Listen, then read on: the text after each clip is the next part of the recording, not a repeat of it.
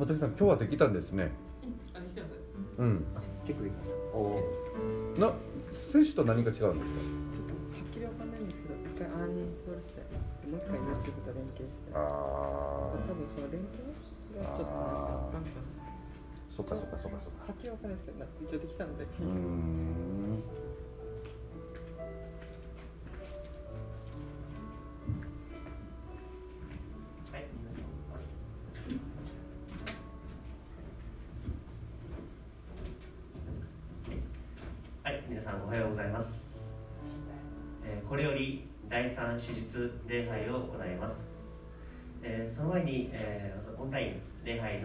注意点を述べたいと思います。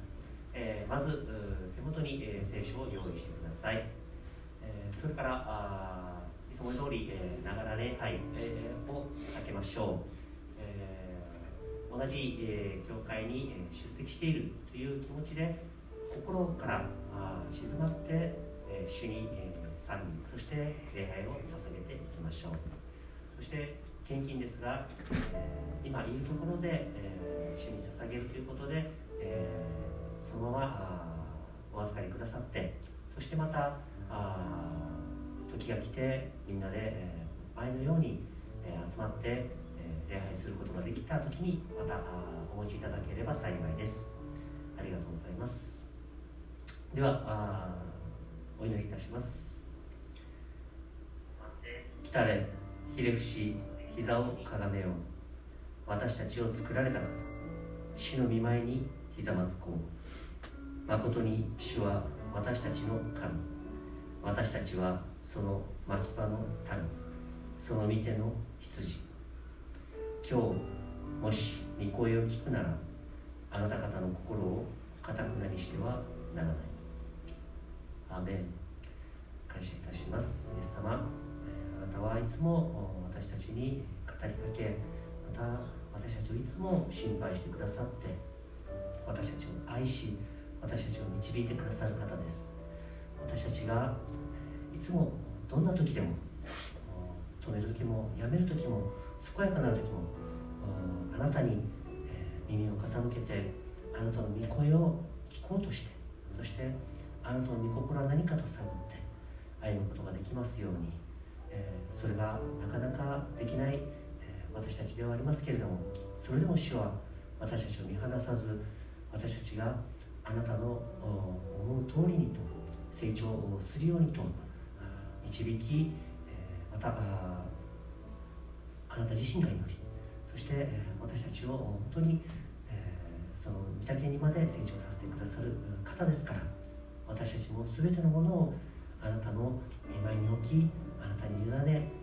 歩むことができますように助け導いてください、えーコロナ禍だったり、えー昨日の津波警報だったり本当にこの世はいろいろな心が騒ぐことがありますけれどもそれでも私たちはもう霊的に主をあなたのものですから私はあなたの羊でありまたあなたのもう憩いの巻き場に伏しるあ伏せる、えーその安らぎの中にいるものです。それを忘れずに、えまた一歩一歩、えあなたの御声に聞き従って歩むことができますように。いるところで帰宅も来れない兄弟姉妹がいるところで等しくあ主をあなたからの祝福を受けていることをありがとうございます。またその今日オンラインを通して、えーメッセージなさるう山下先生の上にもあなたが豊かに油を注いでくださって遠い、えー家にいるところまた仕事にいるところ全ての人にとって、えーそのあなたの御言葉が心の内に上から私たちのように、えー届きますように助け導いてください。全てをあなたの御手にお委ねする喜びと平安に感謝します。尊い主イエス・キリストの皆においてお祈りします。アーメン。はい、ではお立ちになられる方はお立ちになって共に少子を告白してまいりましょう。詩篇の100編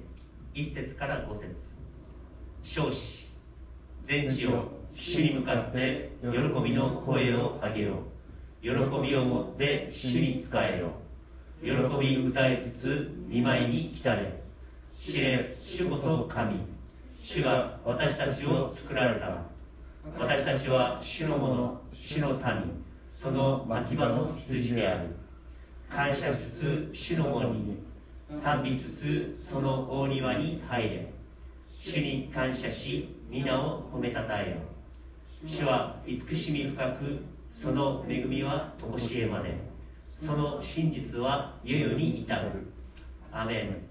ではこの支援キャンペーンを心から賛美に変えて主に届けていきましょう。ハレルヤハレルヤ皆さんおはようございます。おはようございます主は今日も生きておられます。私たちは共に場所や時間空間は違いますけど共にイエス様の前に見舞いに応援出ていきましょう。それでは2機を持って賛美を捧げていきましょう。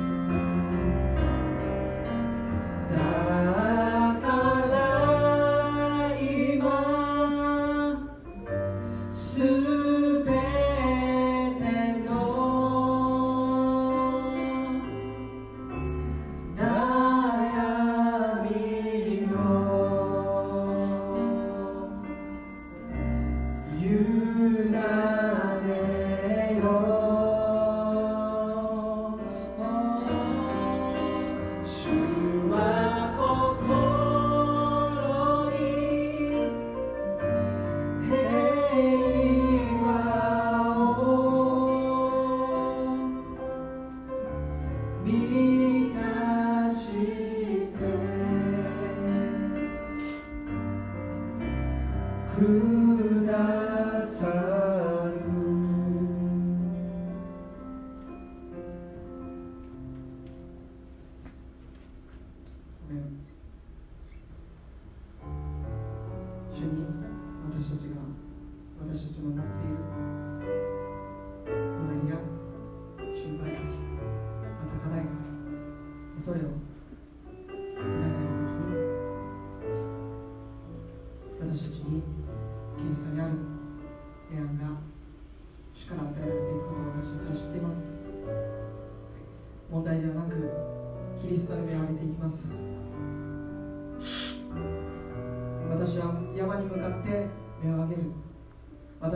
けはどこから来るのか。私の助けは天地を作られた主から来る。私たちは助けがどこから来るのか知っています。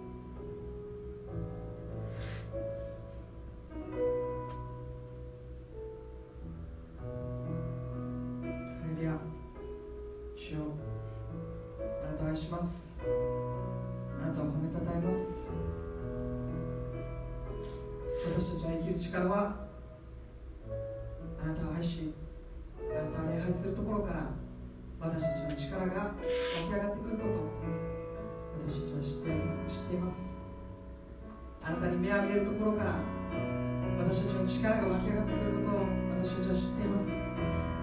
恐れではなく主からの勇気と平安が与えられていくことを私たちは知っています。難しい時代の中に私たちは生かされていますけれども主を見上げて歩んでいくことは変わらないことを私たちは知っています。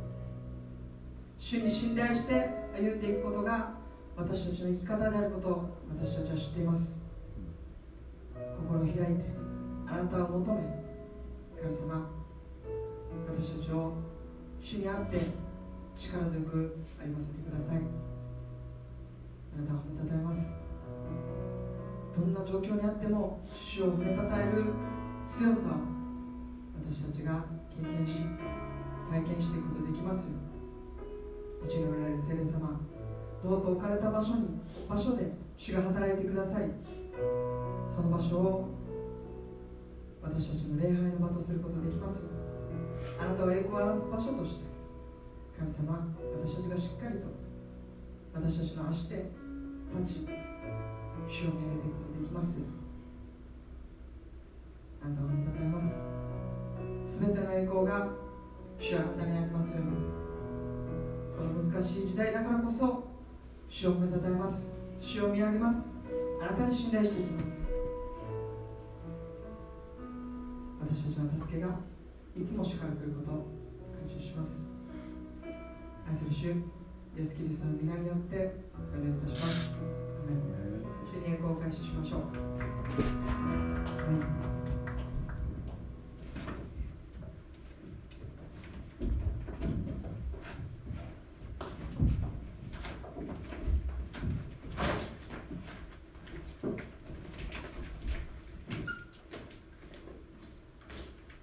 はい、感謝いたします。では、あーえ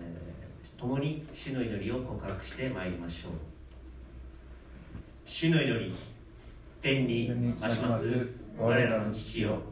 願わくは皆をあがめさせたまえ、御国を来たらせたまえ、御心の天になるごとく地にもなさせたまえ、我らの日曜の糧を今日も与えたまえ。我らに罪を犯す者を我らが許すごとく我らの罪をも許したまえ。我らを試みに合わせず悪より救い出したまえ。国と力と栄えとは限りなく汝のものなればなり。アーメン。はいではお座りください。本日の聖書箇所は使徒の働き10章23節から33節です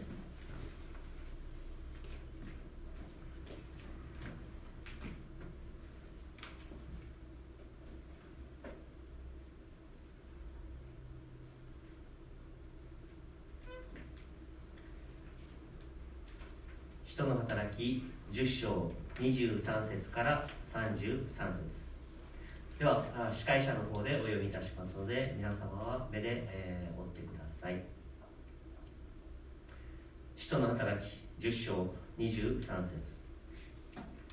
翌日ペテロは立って彼らと一緒に出かけた。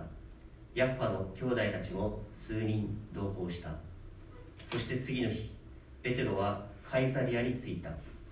コルネリウスは親族や親しい友人たちを呼び集めて彼らを待っていた。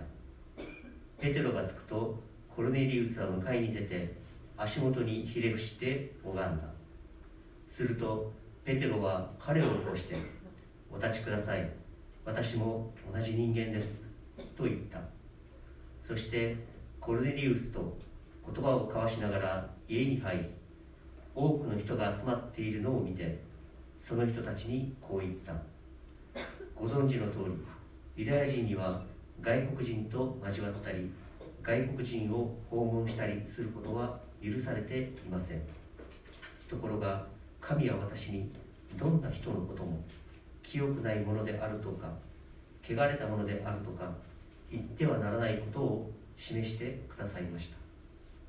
それでお招きを受けた時ためらうことなく来たのです。そこでお尋ねしますがあなた方はどういうわけで私をお招きになったのですか？するとコルネイウスが言った。4日前のこの時刻に私が家で午後3時の祈りをしていますとなんと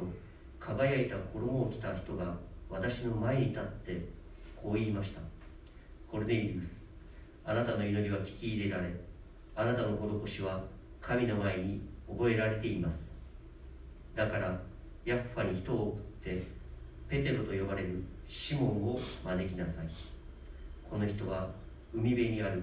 川試し職人のシモンの家に泊まっています。それで私はすぐにあなたのところに人を送ったのです。ようこそおいでくださいました。今私たちは皆主があなたにお命じになったすべてのことを伺おうとして神の御前に出ております。アメン。本日はこの箇所から神の御前に出ておりますという説教題で山城幸男牧師に取り継いでもらいます。山城先生よろしくお願いいたします。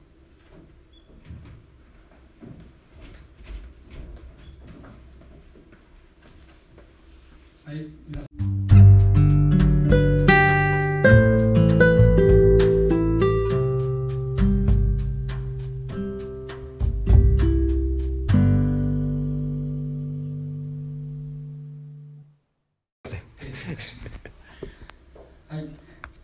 えー、とですね、皆さんあの今日のですね、本日、まあ、16日ということになりますが、0時15分に、えー、と奄美群島トカラ列島に津波警報が出たんですけども沖縄でも警報が津波警報が流れてサイレンがの音が聞こえたんですけども聞いた人いますか？まあ、私たち夫婦はですねそのサイレンの音で12時過ぎのですねサイレンの音を聞いてですねでサイレンの音の後で津波警報が発表されましたっていう声を聞いたんですね。普通でしたらね津波警報が発表されましたって言ってもでも津波の心配はありませんっていうのが普通出るんですけども津波の心配はありませんっていう言葉が出ないままですね警報が続いていました。時計を見たら本当に12時15分ぐらいでであってびっくりしたんですけどももうでも寝たんですね。寝てまた4時半ぐらい4時4時分ぐらいかな起きてそれからずっと寝られずにというかあの起きているんですけども震源が南太平洋のトンガっていうところがありますよね。そこの火山等で起こった噴火によるものでであるみたいですね。それは15日の午後に起こった大規模な噴火があったみたいです。まあ本当はこのニュースというかそれを先につもするつもりはなくて本当はあの最初にね新型コロナウイルスの感染者について話をしようと思ったんですね。新型コロナウイルスの感染者が日本で初めて発見されてから2年経ちました。っていう話をしたかったんですけどその噴火と実あの津波のニュースがあまりにも大きかったので先に話してるんですけども、まあ、コロナもその新型コロナウイルスの感染者が日本で発見されて2年が経って今もまだ収束してないというところなんですけども実はまあそのことについてというかこの思い巡らしていたんですね。うんで思い巡らしている時に、まあ、たまにこういうことがあったりするんですけど突然御言葉がドーンときたんです。突然御言葉が本当にドーンという感じで来たんですけれどもその御言葉が知ってらっしゃる人も多いかもしれないですけれども神は我らの酒どころ酒どころまた力苦しむ時そこにある助けという御言葉がそのまま来たんですね。これは詩編46編1節の御言葉ですけれどもでその御言葉が来た時に、まあ、たまたまというか目の前にパソコンがあってそれが開いた状態だったのでなんか無意識にこの「神は我らの酒どころ」という御言葉を入れて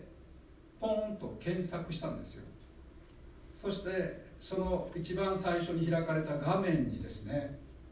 結構目を引くタイトルの見出しがあってそこを開いてみたんですけども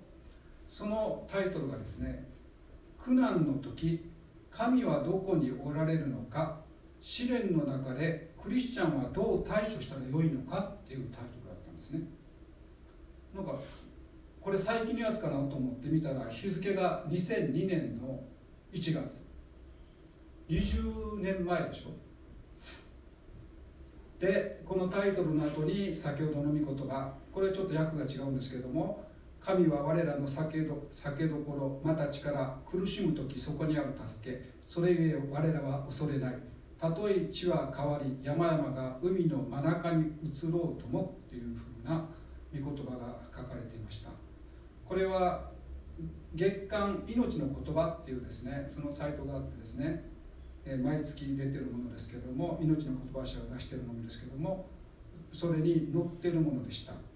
まあ、この記事を書いた方がですね日本福音キリスト教会連合の畑健二という牧師ですけど知ってます？畑健二畑健二 えっとですねこの先生はあの阪神・淡路の大震災の時に復興ミニストリーの総務もされてたみたいですね過去に。でちょっと長いですけどもその文章のちょっと前半部分前半部分だけでもちょっと長いですけどもちょっと読むとこう書いてあるんですね。苦難の時にも神はおられるのかというような言葉を聞くと私はこの質問自体が大きな錯覚から出てきているのではないかと強く思わされる。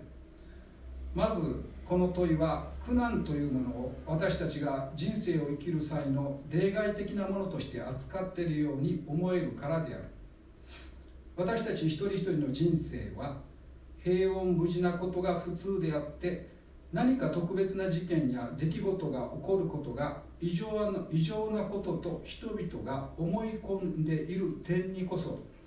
現代社会における大きな錯覚が存在するように思える。テレビをはじめさまざまな広告で何かを買えばさらに大きな幸福が。今ある幸福の上にも今ある幸福の上にもっと増し加えられるような宣伝がように宣伝されているので多くの人々は自分以外の隣隣人はまるで何の問題もなくこの21世紀の文明を屈託なく楽しんで生きているように思っているのではないだろうか。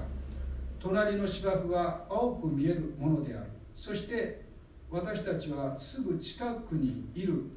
隣人が心と生活と人間関係において深刻な問題を抱えて苦しんで生きていることなど夢にも思わない。そして人知れず苦しんでいるのは自分だけではないかと思う。そんなことはない。苦難はさまざまな形をとり全ての人の人生にいつも伴っていると考えた方が実際的でありまた聖書的でもある。そして主イエスキリストは罪の重荷に苦しむ全ての人を救いに来てくださったのである、まあ、文章はまだ続くんですけどもこれ前半部分だけですけどもこの文章の本文はここまでにしてまあ私たちの人生はには当たり前に苦難や困難があるわけですね。それに対してなぜを繰り返して毎日を送るのか。まあコロナももう2年経ってますからなぜなぜって言いたくなるんですけどもなぜっていう思いで毎日を過ごすのか。この中にあこの状態の中にあって自分に何ができるかを考えるのかっていうことでは大きな差が出てくるんですね。私たちが苦しみとか悲しみと感じるものの中にも変わらない真実がある。それは何かというと神様の御言葉です。先ほどの御言葉を、まあ、新化訳の2017バージョンで読むと神は我らの酒どころまた力苦しむ時そこにある強き助け。それゆえ我らは恐れない。たとえ地が変わり山々が揺れ海のただ中に移るとも。まあね、神様が私たちの酒どころっていう信仰を持てるのであればどんな状況の中でも恐れることはないですよね。これが真理なんですね。それと今日の聖書の歌詞と何の関係があるかって思われるかもしれないですけども今日の聖書の箇所にちょっと戻りますが、えー先ほど読んでもらったところの23節を読むと翌日ペテロは立って彼らと一緒に出かけたヤファの兄弟たちも数人同行した。翌日とはペテロがあの幻を見た日の翌日。あの幻とは皆さんがよく知ってる通りにそれは天が開けて敷布のようなものがの入れ物が四隅を吊るされて地上に降りてくる。その中には汚れた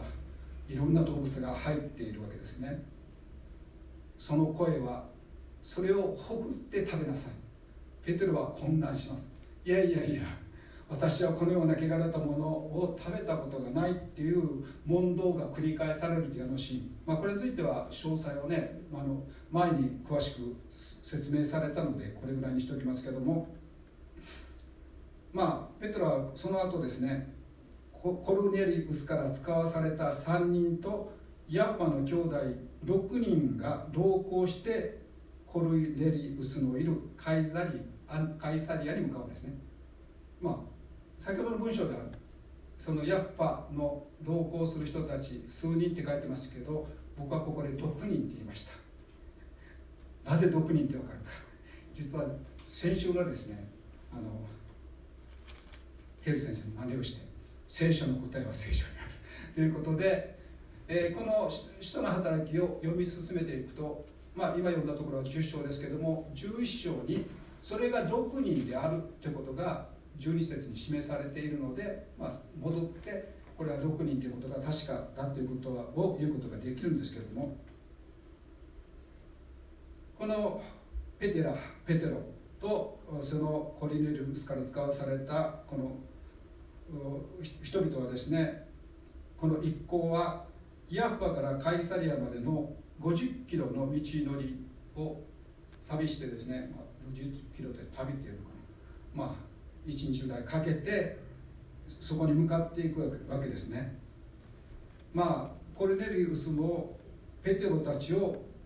出迎えます、まあ、彼らが使わしたんでね。で問題はですね問題はというか重要なのはこのコルネリウスが迎える時のその姿勢なんですね。コルネリウスはコルネリウスって言いにくいですよ。前なんだったっけ？コリコルネリオうん、コルネリウスは幻でペテロという人物を自分の家に招いて彼から話を聞くようにということをですねこの見つかりから示されていたわけですけれども見つかりが示したということはこのペテロは、まあ、この時点ではねこの時点では神の人だから。そして彼を通してきっと神の言葉が聞けると想像したはずですね、まあ、その通りなんですけども。そしてその言葉を聞く恵みは自分だけで受けるのもったいないって考えたと思いますね。それで親族親しい友人に声をかけて今日このような方がいらっしゃるからって声をかけて準備してて待っていたわけです。大勢って書いてますけど人数は書いてないですけども大勢。もしかしたらその家に入りきれなかったかもしれないですけども大勢がそのようにして待ってたんですね。ペテロが到着するとコルネリウスは迎えに出てペテロの足元にひれ伏す。そして拝む。畏敬の念を表したんですね。まあコルネリウスっていうのはこれまでのあの話の中で百人隊長軍人であったことが分かってますので彼らは軍人はですね権威ある者に対して服従と尊敬を込めた態度を表すわけですけどもペテロに対して初対面なのにでもその前に見つかりから示されて神様から使わされた方が来るって分かってるのでもうその時点で彼に対してそういう態度を取ったわけですね。そのような態度を取られたペテロ。ペテロがどうしたか。彼自身は自分自身を人から礼拝されるような人間であるとはもちろん思っていませんでしたしそれどころか自分はただ一人の救われた罪人にしか過ぎない。ただ神様の憐れみによって福音を伝える者に過ぎないということを自覚していました。それでコルネリウスに対して「お立ちください。私も同じ人間です」っていう告白をしたんですね。ペテロ自身はほんの4日前までどういった人間だったかというとですね違法人の家に入ることも違法人と一緒に語り合うことも考えられなかった。あの幻を見るまではね。そしてペテロがコルネリウスの家に集まっている大勢の人たちを目の前にして正直な告白をします。28節でその人たちにこう言った。ご存知の通りユダヤ人には外国人と交わったり外国人を訪問したりすることは許されていません。ところが神は私にどんな人も清くないものであるとか汚れたものであるとか言ってはならないことを示してくださいました。という告白をしていますね。ユダヤ人だけでなく違法人に対しても福音を語ることがあなたの使命であるとペテロは神から示されてそれを確信していました。そしてそのためにはユダヤ教的な考え方や立法を立法がすでにイエス・キリストの福音において克服されるべきであることを神が教えようとしておられることをペテロはもうこの時点で理解してたんですね。だからこれまでの経緯を説明しました。それを語った後ペテロはですね逆に彼らに対して質問しました。どういうわけで私を呼んだのか。呼んだんですかって聞いたんですね。ペテロはその時点で自分が来た理由は知ってました。それは自分のことですから。自分がここになぜ来たかということを知っていましたけども彼らが自分を呼んだ理由が分からなかった。招かれた理由は知りませんでした。コルネリウスコルネリウスはペテロを招いた理由について説明します。30節から32節。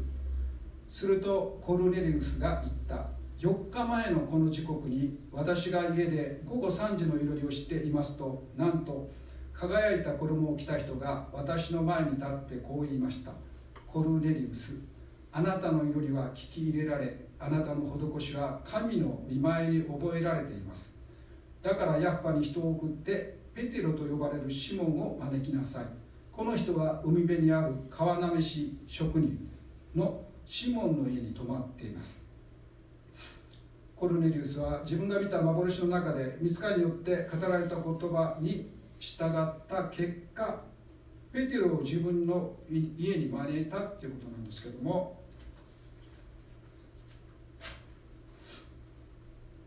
招いた理由を述べた後コルネリウスはこう言ってるんですね、まあ、今日特に注目したい箇所なんですけども33節。それで私はすぐにあなたのところに人を送ったのです。ようこそおいでくださいました。今私たちは皆主があなたにお命じになった全てのことを伺おうとして神の見舞いに出ております。コルネリウスの家に集められた大勢の人々がまあ想像しかできないんですけれども今まさにペテロを通して語られる神の意志神の御心神の言葉に対して注目して集中して一言一句も聞き逃さないというような空気関西も漂う。もちろん想像ですけどね。そういう空気だったのではないかなと思わされます。まあこれから違法人に福音が語られるという歴史的瞬間を迎えるわけですけどもこれについては次回の人に委ねるっていう感じですけども皆さんはどうですか？そういう経験ありますか？あの教会に来るようになっても長いと思いますけどもそのメッセージを聞くために御言葉を聞くためにですね本当に必死な思いで教会に来て結構厳しい状況の中でも頑張って教会に足を運んだっていう記憶があるでしょうか。僕自身はもうありますね。救われて数年の時にですねまあ当時行ってた教会も教会堂に人があふれていたんです。あふれていたので。で最初は伝道集会になるんですけど伝道集会ですよ皆さん。平日に行われる水曜日の夜と日曜日の午後に行われる伝道集会。ね。そこに人があふれてたんですよ。それを聞くためにメッセージや証を聞くために行ったんですけど時間がちょっとでも遅れるともう入れないんですよ。である時結構雨が降っててですね。でも聞きたいんですよメッセージを。その時に窓はオープンにされていて遅れてきた僕は傘を差して窓からこう聞いてました。僕だけじゃない。後ろにもずらっと窓からこう傘差しながらちょっと濡れながらメッセージを聞いてどうですか？皆さん今日の一部のメッセージ来てますけども兄弟姉妹たちあのどうですか？あのその日曜日のメッセージ一言一句も聞き逃してはいけないっていう気持ちで毎回来てるでしょうか。まあそういうことを言いながら僕も今はねあのとてもそういう質問をされたらうって心にあ言葉が詰まってしまうんですけども実はついつい最近ですねあのあそしてねあちょっと話がちょっと抜けてる。ででも時々はですね今日の説教は神が自分に対してまさに語ってくださったって実感することあります。あある。ため方ごめんなさい。よかった。今日がその時であればいいなと本当に思ってますけども実は僕も体験あってですねつい先週です。あ先週誰だった？テル先生ね。あのテル先生がメッセージ語った時にあテル先生を通して神様が自分に語ってくださってるっていうのを実感したんですよ。これは僕に対するメッセージ。本当にそう思ってあもうヤコブのように貪欲にあの天国を勝ち取るために本当に もう襟を正してさらに上乾いていかないといけないと思ったんです。でも思っただけではなくそれを実行に移さなければならないって思ったんですね。皆さんあの牧師がいろんなメッセージを語っていろんな先生方がおりますよね。いろんな先生がすごい知的なメッセージを語る先生もいれば情熱的なメッセージを語る牧師もいれば静かに語る牧師もいればいろんなタイプの牧師がメッセージをしていわゆる人がこれ今日のメッセージは良かったとか悪かったとか評価するわけですけどもでもその人にとって僕の理解では良いメッセージはとは何かっていうと語られたことを実践しようと思えるメッセージですよね。語られたことを実践したい。今日語られたことを早く実践したいっていうメッセージ。前回のメッセージがまさにそうで本当に実践した。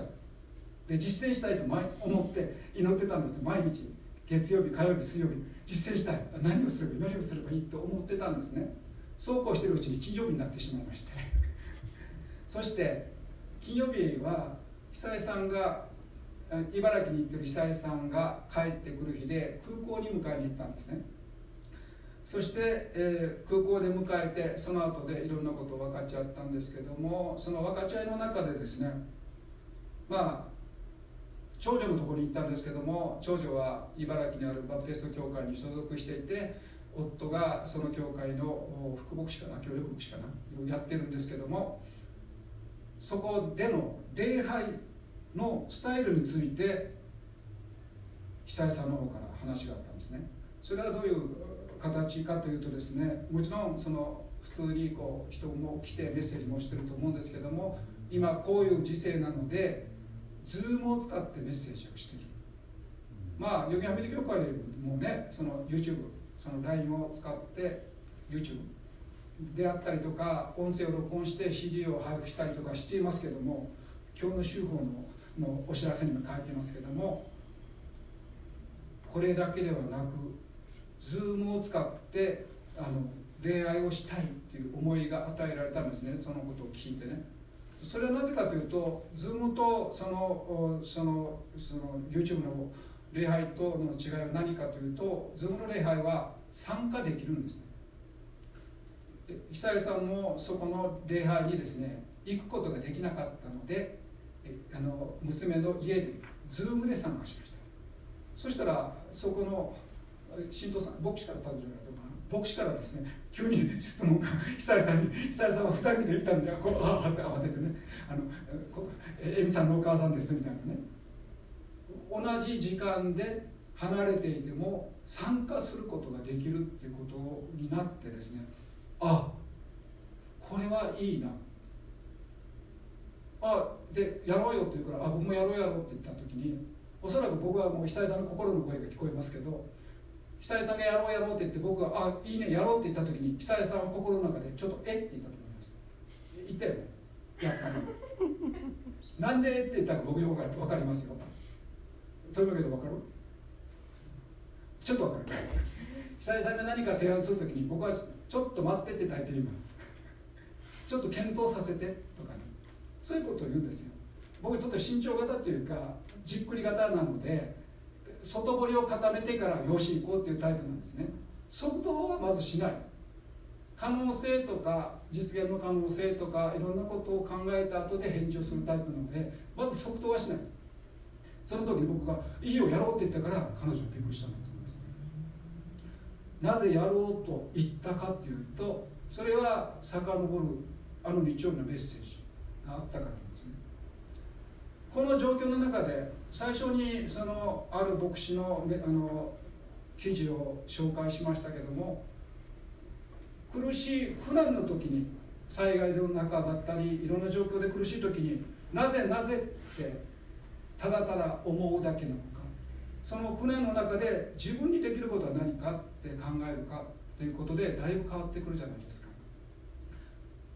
その時にそれを聞いた時にこの教会の礼拝が今こうねあのスムーズにできない状態の中で少しでも兄弟姉妹たちが礼拝に参加できるという意味で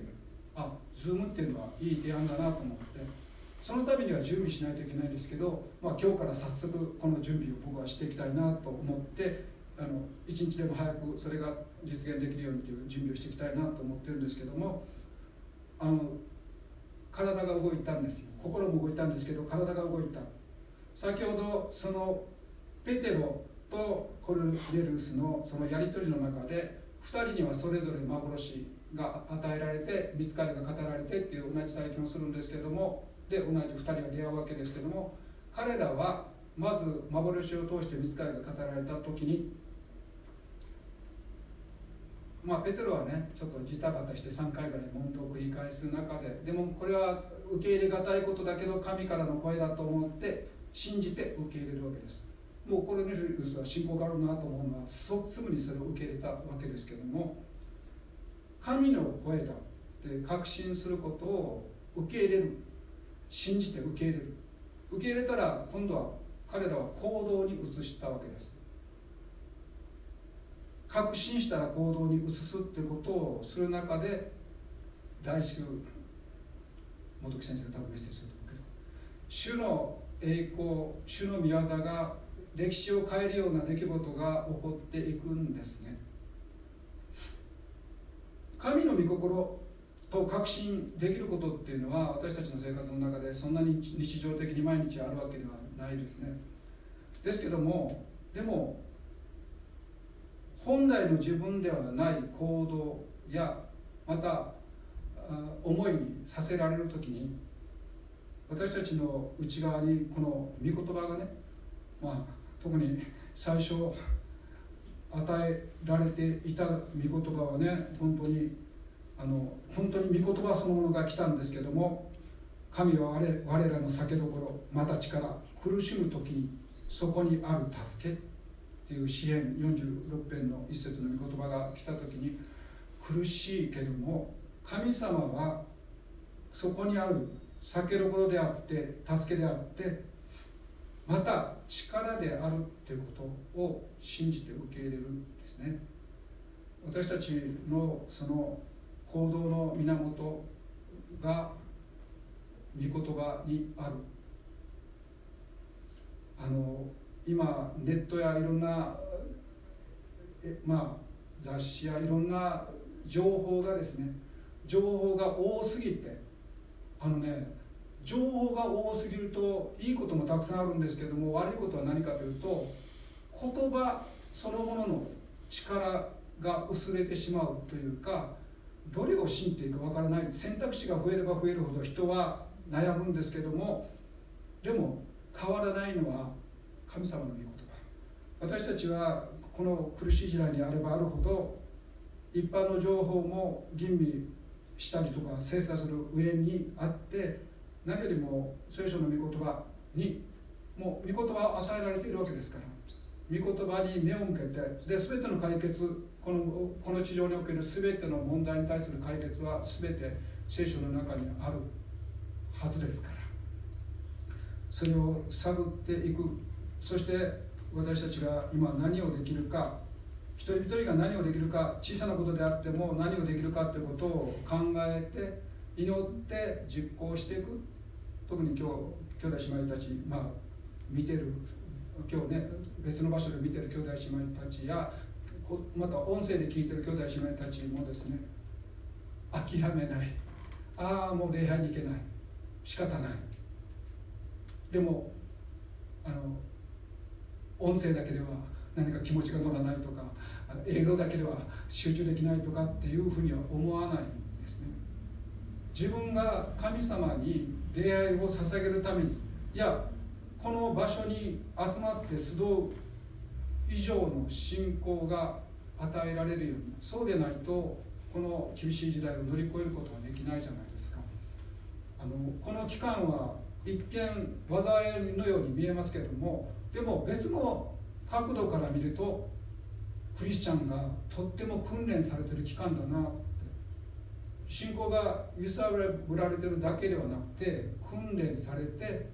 今までフーポンクリスチャンみたいな感じで、えー、生きてたクリスチャンがですねこの終わりの時にあって自分はこうではいけないっていうことを本当に真剣に考えさせられてるんじゃないかな。今日の噴火やその津波のことでもそうだけどそうですけどいよいよ聖書が言っている世の終わりに向かって本当にカウントダウンが始まってるんだなってことをクリスチャンは実感してるんだと思います。だったら聖書に書かれているようにこの時代にあってこそ私たちは神様に目を向けていかなければならないということを確信してるんですね。まあね。それに、まあ、私たちはここに立たされて主にあって主の憐れみで立たされているわけですけども立ちながらもね本当に思うんです。あの器にしかもうね神様から使われる器にしか過ぎないのでできるだけその器が清められてその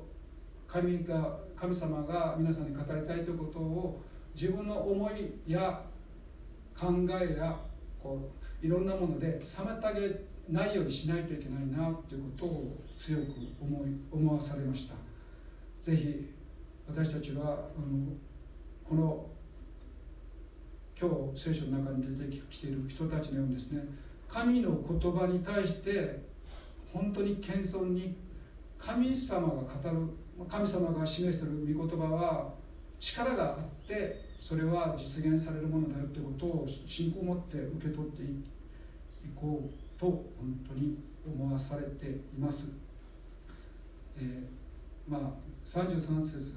の御言葉をですね最後に読みたいと思います。それで私はすぐにあなたのところに人を送ったのです。ようこそおいでくださいました。今、私たちは皆、主があなたにご命じになったすべてのことを伺おうとして神の見舞いに出ております。人を通して語られるメッセージに対してもこれぐらい謙遜な気持ちで立つことができたらそれを通して神様はどうどれほど大きな技をなされるのかなというふうに思っています。昨日ねメッセージを作りながら本当に恵みだなと思っています。クリスチャンがクリスチャンとして本当にあの整えられる時期なので決して災いの時ではないなって思ってるんですね、えー、逆に私たちが強くされていく時期だなと思っています。お祈りいたします。愛する天のお父様皆を褒めたたえ賛美いたします。私たちはメッセンジャーを通して震わされます。そして立たされます。神の御言葉を取り継ぐものを通して私たちは本当に私たちの内側にある情熱や神に対する愛熱い思いがもう一度よみがえってきてイエス・キリストを信じて喜んで命さえもかけると思ったあの頃の自分に戻って神様の神様にまた御言葉に目を向けていくものにさせてください。今先が見えない状況にありますけどもでも私たちの先ははっきりと見えております。やがて私たちは主のもとに参りますけどもこの地上の戦いを最後まで勝ち続けることができるようにあなたはまた私たちに対してその信仰と力も与えてくださっていることを本当にありがとうございます、